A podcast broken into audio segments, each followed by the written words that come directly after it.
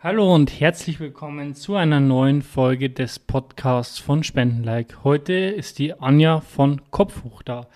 Kopfhoch ist ein ehrenamtlicher Verein, der für Jugendliche Telefon- und Chatberatung macht. Den Jugendlichen also dann hilft, wenn sie in einer misslichen Lage sind und sich vielleicht nicht bei Freunden und Familie austauschen können. Hallo Anja.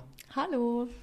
Anja, stell doch du dich gern mal kurz vor. Wer bist du? Was machst du vielleicht auch beruflich? Und ähm, wie ist so die Verbindung dann am Ende zu Kopf hoch? Ja, gerne. Also ich bin die Anja, ich bin 28 Jahre alt und ähm, bin Psychologin. Also das heißt, ich habe Psychologie studiert im Bachelor und im Master hier in der Nähe in Regensburg und bin während des Studiums schon zu Kopfhoch gekommen, damals als ehrenamtliche Telefonberaterin. Im Moment bin ich hauptberuflich, ähm, ja, in meinem Beruf als Psychologin einfach tätig. Also ich arbeite in der Praxis für Kinder- und Jugendpsychiatrie, jetzt aktuell noch. Und ähm, nebenberuflich bin ich eben inzwischen auch hauptamtlich bei Kopfhoch dabei. Du hast es gerade schon angesprochen, dein, dein Beruf und deine Tätigkeit. Ähm, da ist ja auch die Frage, kann jeder zu, zu Kopfhoch gehen? Und da hast du uns im Vorhinein schon gesagt, dass es gewisse Hürden bei euch gibt. Also wer bei Kopf hoch mitmachen kann, stimmt, da gibt es ein paar Zugangsvoraussetzungen, also ein paar Hürden sozusagen. Wir ähm, sind ein sogenanntes qualifiziertes Ehrenamt. Das heißt, bei uns können sich ähm, ja als Beraterin oder Berater Menschen bewerben, die einen fachlichen Hintergrund haben. Also irgendwie Pädagogen, Pädagoginnen oder Leute aus dem Bereich Psychologie. Wir haben auch ähm, ehemalige Lehrerinnen, glaube ich. Ähm, Erzieher wollte mal starten bei uns. Also von dem her so alles aus dem pädagogischen Bereich kann sich bei uns melden. Das ist auch geprüft. Also es brauchen auch alle ein erweitertes Führungszeugnis. Ähm, genau, so dass wir einfach gewährleisten können, dass da fachlich qualifizierte Leute bei uns mitmachen. Genau. Und wie läuft dann das ab mit der Bewerbung? Also ist das wird da dann jeder genommen, sage ich mal, oder ist das schon immer so Vorstellungsgesprächmäßig? Ähm, es gibt so ein ja, kurzes Vorstellungsgespräch, Einführung. Uns ist auch die Schulung am Anfang ganz wichtig. Ähm, Genau, das macht bei uns, je nachdem, in welchem Bereich man mitmachen will, also in der Online-Beratung mhm. oder der Telefonberatung, ähm, dann jeweils die Projektleiterin aus dem Teil. Dann gibt es, wie gesagt, diese Schulung und ähm, soweit ich weiß, mussten wir jetzt noch niemanden aussortieren. ähm, es ist ab und zu so, dass es halt nicht so sinnvoll ist, wenn die Leute weiter weg studieren, aber halt von hierher kommen. Also wir haben natürlich dann oft Studierende auch in unserem Team. Und das ist natürlich nicht so sinnvoll, wenn man selber dann nicht an der Oberpfalz ist. Also zum Beispiel irgendwie in, weiß ich nicht, Köln studiert oder so ist dann halt ein bisschen schlecht. Ähm, aber ansonsten. Ähm, Weil dann ja. der Kontakt zu, zu, zum Team selber fehlt, oder? Weil zu den Jugendlichen hat man ja immer nur digital oder telefonischen Kontakt. Genau, das ist alles nur digital oder telefonisch und bleibt ja auch eigentlich fast immer anonym. Aber weil der Kontakt zum Team dann eben fehlt, weil man nicht so gut vernetzt ist, wenn man nicht vor Ort ist. Mhm. Macht ihr dann einmal so Teamausflüge oder wie ist das bei euch? Ähm, also wir haben monatlich ein Team-Meeting, mhm. wo wir einfach ähm, jetzt aktuell uns immer online zusammenschalten. Das ist dann immer über Zoom, wo wir uns kurz austauschen, Fälle besprechen, wenn mhm. jemand was hatte oder auch Neuerungen besprechen. Ähm, Lass mich überlegen, machen wir Ausflüge? Also wir haben ein Sommerfest, wir haben immer eine Weihnachtsfeier. Ich glaube, so einen Ausflug haben wir noch nicht gemacht, das könnten wir eigentlich mal machen. Wie viel seid ihr dann im Team circa? Ich habe es extra nochmal nachgeschaut für euch, weil wir ungefähr 40 noch auf dem Flyer stehen haben. Wir sind momentan in der Telefonberatung, ähm, habe ich in unserer WhatsApp-Gruppe geguckt, 21 Leute und im Online-Team sind wir 11 Leute. Mhm. Und ähm, wie viele Ehrenamtliche sind dann alles? Bis äh, auf die zwei Projektleiter oder du meintest ja auch, du machst es hauptamtlich? Genau, ich bin auch hauptamtlich, also einfach ähm, sozusagen als Minijob jetzt inzwischen bei Kopfhoch dabei, aber mache natürlich auch ehrenamtlich noch ein bisschen Beratung mit. Ähm, dann dürften es so rund 30 Ehrenamtler im Moment sein, ja. Was uns natürlich als Spendenlike einmal interessiert ist, ähm, seit wann, seit wann gibt es den Verein? Also mhm. Kopfhoch ist ja sozusagen ein Projekt und nicht selber ein eigenständiger Verein. Also wir sind Teil des Kinderschutzbunds Regensburg und ähm, des Mehrgenerationenhaus Amberg. Das ist allerdings nicht schon immer so. Äh, ursprünglich war die Gründung der Online-Beratung 2009.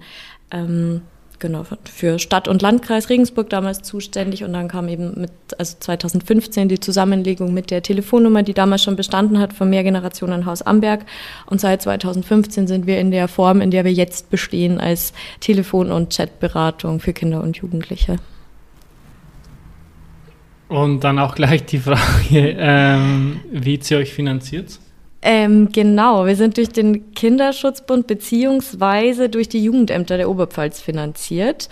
Also über den Kinderschutzbund akquirieren wir halt quasi Spenden und werden die hauptamtlichen Mitarbeiter gezahlt und ähm, ja, alles, was so drumherum wichtig ist, die Kosten fürs Telefon etc., das ähm, zahlen die zehn Jugendämter der Oberpfalz. Was uns natürlich beide, ähm, Lena und mich, sehr interessiert hätte, wäre, dass du mal einen Vorfall oder ein eine Beratung skizzieren könntest? Mhm, ähm, also die Beratungen sind bei uns ja ganz, ganz, ganz unterschiedlich. Aber wir haben ja auch schon ein bisschen drüber gesprochen, dass ähm, ja meine spezielle Erfahrung mit Kopfhoch eigentlich eine ganz ja, spannende oder besondere ist, weil ich zuerst in der Telefonberatung war, dann in der Online-Beratung und jetzt schließlich auch im Chat, also im Messenger bin. Und mein aller, allererster Anruf bei Kopfhoch tatsächlich war ähm, ziemlich nervenaufreibend sozusagen. Ich denke, ich kann es anonymisiert sicherlich erzählen, weil es ja jetzt auch schon lange her ist, dass ich angefangen habe bei Kopf hoch und ähm, der Anruf, das war tatsächlich, ich glaube, an einem Wochenende und am Nachmittag, dass sich ein jugendliches Mädchen gemeldet hat, die ähm, dann wirklich in einer ganz akuten Krise war in dem Moment ähm, und dann auch beschrieben hat, dass sie jetzt an einem Ort ist oder auch äh, was dabei hätte, was quasi zu so starken Verletzungen führen hätte können, dass sie sich wirklich das äh, Leben hätte nehmen können. Und das war auch ähm, ja ihr, ihr Plan in dem Moment, weil sie wirklich in so einer starken Krise gesteckt hat. Und da war ich ähm, ja im ersten Moment ähm, schon ein bisschen erschrocken, gleich als erste Beratung. Und tatsächlich habe ich dann aber gedacht, okay, ist das jetzt ein Test, das ist jetzt eine Feuertaufe und habe mich an meine ähm, Schulung erinnert und an den Leitfaden. Wir haben ja zum Glück ganz ausführliches Material für Suizidalität, sonstige Krisen etc. Ähm, genau, und konnte dann mit ihr ganz gut durchsprechen, dass sie sich jetzt von der gefährlichen Stelle sozusagen entfernt, konnte dann meine Projektleitung parallel anrufen, das Mädchen am, am Telefon in der Leitung behalten. Letztendlich war es dann so, dass wir auch ähm, dann umgestellt haben, sodass die Projektleitung direkt mit ihr telefonieren konnte. Und wir haben es dann auch geschafft, dass sie sich selbstständig bei der Polizei meldet, die dann ja letztlich auch zuständig ist, wenn die Krisen so schwer sind, ja. Und soweit ich weiß, ähm, ist sie dann auch ins zuständige Bezirkskrankenhaus gekommen und ja, es hat ein soweit gutes Ende genommen, als dass wir ihr da helfen konnten und ja, in der Krise halt die adäquate Hilfe für sie bereitstellen konnten. Und wie ist der Leitfaden? Also wie läuft das grob ab, was man da sagen kann oder sagen muss zu ihr? Mhm. Also wir haben ebenso die ganz klassische Suizidalitätsabklärung, wenn es in die Richtung geht, dass wir den Verdacht haben, dass da jemand sich selbst schädigen möchte. Das heißt, wir fragen erstmal ab, wie konkret solche Ideen, Pläne sind, also ob das überhaupt in die planerische Form geht. Und wenn das so der Fall ist, ähm, versuchen wir halt die Jugendlichen dazu bewegen, sich ja auf irgendeine Art und Weise wieder zu beruhigen ähm, und fragen, ob sie sich da wieder distanzieren können davon, von der Idee, von dem Plan. Und ähm, in allermeisten Fällen klappt es dann tatsächlich auch. Also krisenhafte Anrufe kommen ja, ja leider immer mal wieder vor.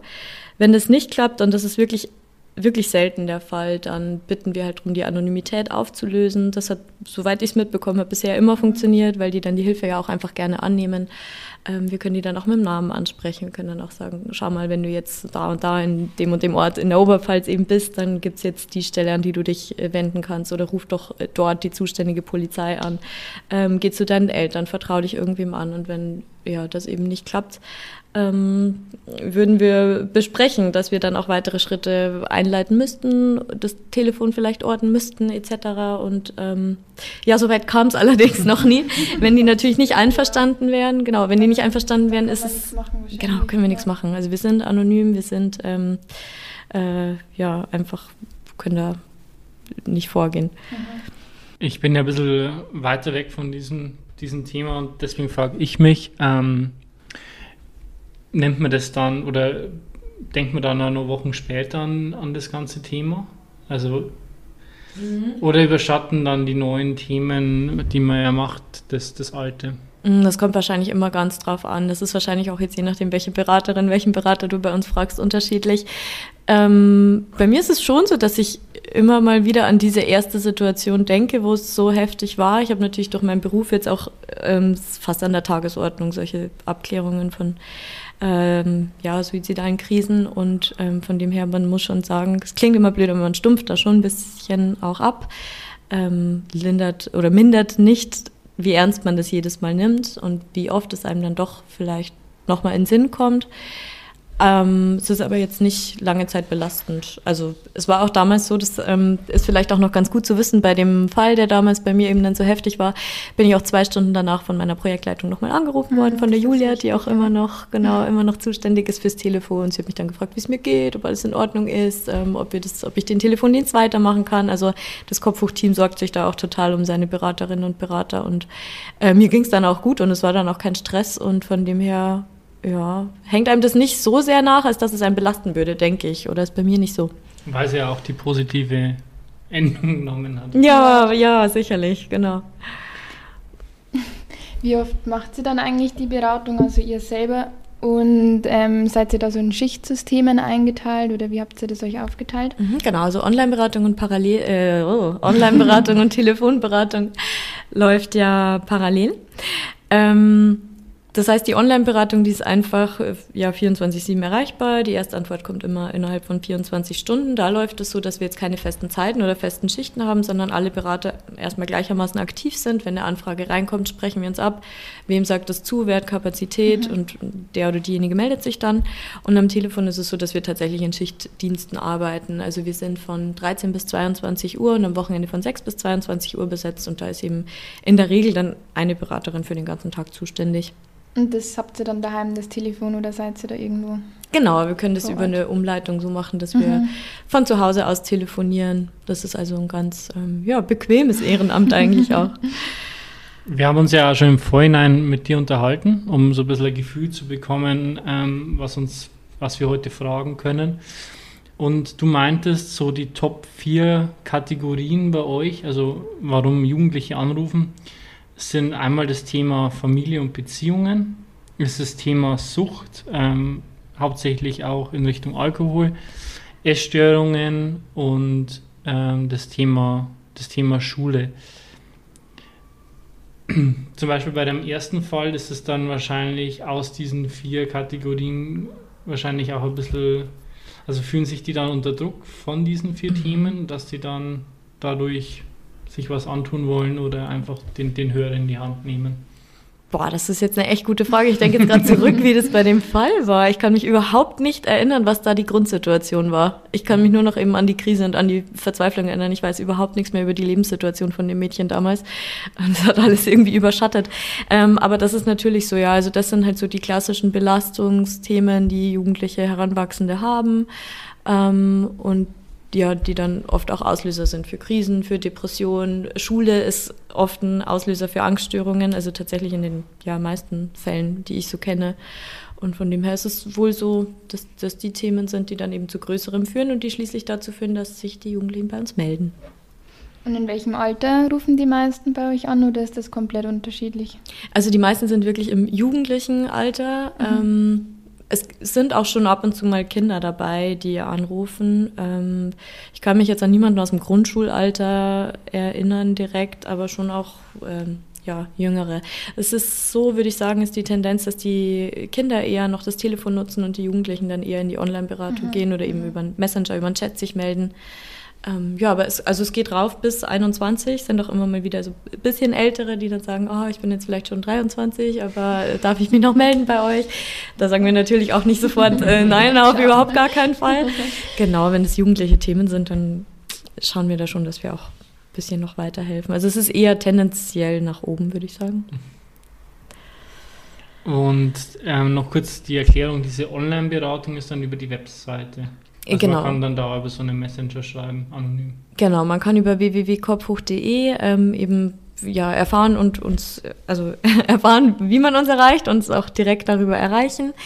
Ähm, wir sind gerade in der Umstellung, deswegen kann ich es jetzt gerade gar nicht so ganz sicher sagen. Ähm, wir bekommen eine Messenger-App-Anwendung, dass das auch tatsächlich ähm, ja dann da nicht direkt über die ähm, Homepage laufen muss und man sich nicht mehr so sehr aufwendig registrieren muss wie zuvor. Also aufwendig war es auch nicht, war halt für die Datenschutzrichtlinie wichtig, dass man sich mit einer E-Mail-Adresse anmeldet und die wird man auch nach wie vor brauchen, aber ein bisschen, ähm, bisschen leichter, noch ein bisschen niedrigschwelliger wird sein.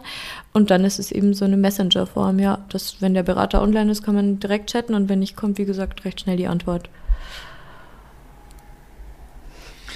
Dann hätte ich ähm, auch noch eine Frage. Ähm, ich glaube, ein großer Themenpunkt ist ja das Thema Beziehungen bei euch. Ja, also und für, deswegen ja. glaube ich, ist auch das Problem da, dass man sich an euch wendet, oder? Weil dann man teilweise so verstrickt mhm. ist, dass man sich an die eigenen Freunde, so würde jetzt ich denken. Ich würde erstmal mit meinen eigenen Freunden oder Freundinnen das, das Thema mhm. an, also besprechen ja. und mich nicht an Fremde wenden. Ja, das ist tatsächlich, also zumindest in meinen Beratungen auch der meistgesagte Satz, denkst du, du kannst das nochmal besprechen mit deiner Freundin, deiner Mama, deinem Freund, keine Ahnung ähm, deinem Lehrer. Also von dem her ist es wirklich oft so, dass man sich nicht traut, irgendwie was zu besprechen oder dass es halt echt diese Themen sind. Ja. Hat eigentlich Corona da einen Einfluss genommen, dass mehr Leute angerufen haben bei euch? Oder dass da mehr so psychische Probleme gab bei den Jugendlichen? Ja, auf alle Fälle merken wir voll. Also wir merken nach wie vor diese Schulthemen noch, da hat irgendwie alle aus der, aus der Bahn geworfen oder einfach echt viele. Ähm, und wir waren auch während der Corona-Krise, haben wir unser Angebot auch ein bisschen ausgeweitet. Also wir hatten dann auch publik gemacht über Homepage, Social Media etc., dass wir auch ähm, Lehrer, Eltern beraten. Und es äh, kam auch wohl ein paar Mal vor, dass sich da jemand gemeldet hat. Ich hatte jetzt niemanden am Telefon. Ähm, machen wir auch inzwischen nicht mehr. Also wir sind wieder nur für die Kinder und Jugendlichen zuständig, aber man merkt die Auswirkungen schon noch. Also ja, waren schon auch wirklich Corona-spezifische Dinge dabei, wie irgendwelche Impfthemen, mhm. ähm, dass die Freunde sich jetzt nicht mehr treffen wollen oder wie auch immer. Ähm, ja, und eben die Auswirkungen in der Schule, in der Familie war schon echt spürbar bei uns, ja. Was waren da dann so die Hauptthemen? Eher, dass mit der Schule, mit, den, mit dem Lernen schwerer gefallen ist oder dass man halt niemanden mehr treffen kann? Mm, hm, teils, teils. Ähm, also gerade, dass dieses Freunde- und Beziehungen-Thema so groß ist, hängt vielleicht schon auch damit zusammen, dass es für die Jugendlichen dann schwieriger war oder auch halt einfach äh, Vereinssportarten äh, nicht so gut stattfinden haben ja, können, weil die Gruppen einfach dann zu groß waren in dem Moment und es unverantwortlich gewesen wäre. Ähm, was sich natürlich jetzt immer noch auswirkt, aber die Schulthemen sind auch ähm, auch noch vorherrschend, wobei das sich vielleicht auch gegenseitig bedingt, wenn man ja schlechter sich miteinander abstimmen kann und in der Schule sich da gegenseitig hochpushen kann, dann ist das auch wieder, ist das auch wieder schwieriger und so weiter. Also beides eigentlich, ja. Ist es eher eine, eine abgeschlossene, einmalige Beratung, wo man, sagen wir mal, ein Thema vorbringt, oder ist es eher eine begleitende Beratung über längeren Zeitraum? Begleitend und über längeren Zeitraum eigentlich so gut wie immer in der Online-Beratung beziehungsweise im Messenger und einmalig meistens am Telefon. Wobei es auch da vorkommt, dass man dann vielleicht das gleiche Kind oder den gleichen Jugendlichen nochmal am Telefon hat, aber dadurch, dass die Berater da durchwechseln, ist das auch nicht so das beste Medium dafür. Also für ein längerfristiges Thema ist tatsächlich die Online-Beratung schlauer, weil da der Berater einfach gleich bleibt. Genau, weil der Chat immer zwischen denen dann hin und her. Richtig, geht, genau. Ja da noch ein Thema, was wir aufgeschrieben haben, ist, wo fehlt Geld? Also was ist so für euch auch ein großer Kostenpunkt in der Beratung? Überall fehlt Geld. ähm, okay, Kostenpunkt in der Beratung ist natürlich immer so ein bisschen, je nachdem, wie viele sich melden, die einfach die Telefonrechnung, schlicht mhm. und einfach. Ähm, es war jetzt auch die Umstellung auf den Messenger-Dienst, einfach weil wir halt am Puls der Zeit bleiben wollen, ähm, großer Kostenpunkt für uns. Und dann gibt es immer mal wieder unterschiedliche Dinge. Also wir sind, unsere laufenden Kosten sind auch ähm, natürlich ganz viel für Werbung. Wir müssen immer wieder für die neuen Jugendlichen sozusagen uns ähm, ja erstmal bekannt machen. Also Werbung ist echt langfristig ein Ding und wir hatten jetzt auch ein großes Projekt zum Beispiel, dass wir einen Präventionsfilm erstellt haben aus unserem Social Media Angebot, was auf Instagram und YouTube zu finden ist, haben wir eben einen großen Präventionsfilm zusammengeschnitten, produzieren lassen und ähm, ja ein Begleitheft mit allerlei Beratungsstellen etc das natürlich auf die Beine zu stellen, das ganze Material erstmal produzieren zu lassen, die Pakete an die Schulen zu schicken und so weiter. Ähm, das war auch ein großer Kostenpunkt und das haben wir auch ja oder bieten wir auch nach wie vor kostenlos an. Man muss tatsächlich nur den Versand bezahlen, sonst wäre es einfach echt voll, ähm, hätte es voll den Rahmen gesprengt. Ähm, ja, aber immer wieder so kleine Projekte zwischendurch sind immer mal wieder mittelgroße Kostenpunkte. Also äh, praktisch einerseits die, die Kosten, die man unterschätzt äh, für die Beratung selber, also für Telefon und Chat. Und halt ähm, halt andererseits die, die Werbung, die ihr, die ihr braucht. Genau, ja, so die Infrastruktur, weil die Berater selber sind ja tatsächlich genau. im, im, Ehrenamt zum Glück, sonst wäre es einfach auch überhaupt nicht möglich. Also unser, unsere Ehrenamtler sind einfach echt so das Herzstück. Wie bist eigentlich du damals zu Kopf hochgekommen? Ähm, ganz klassisch über ein Plakat, das im, im Bus hing in Regensburg.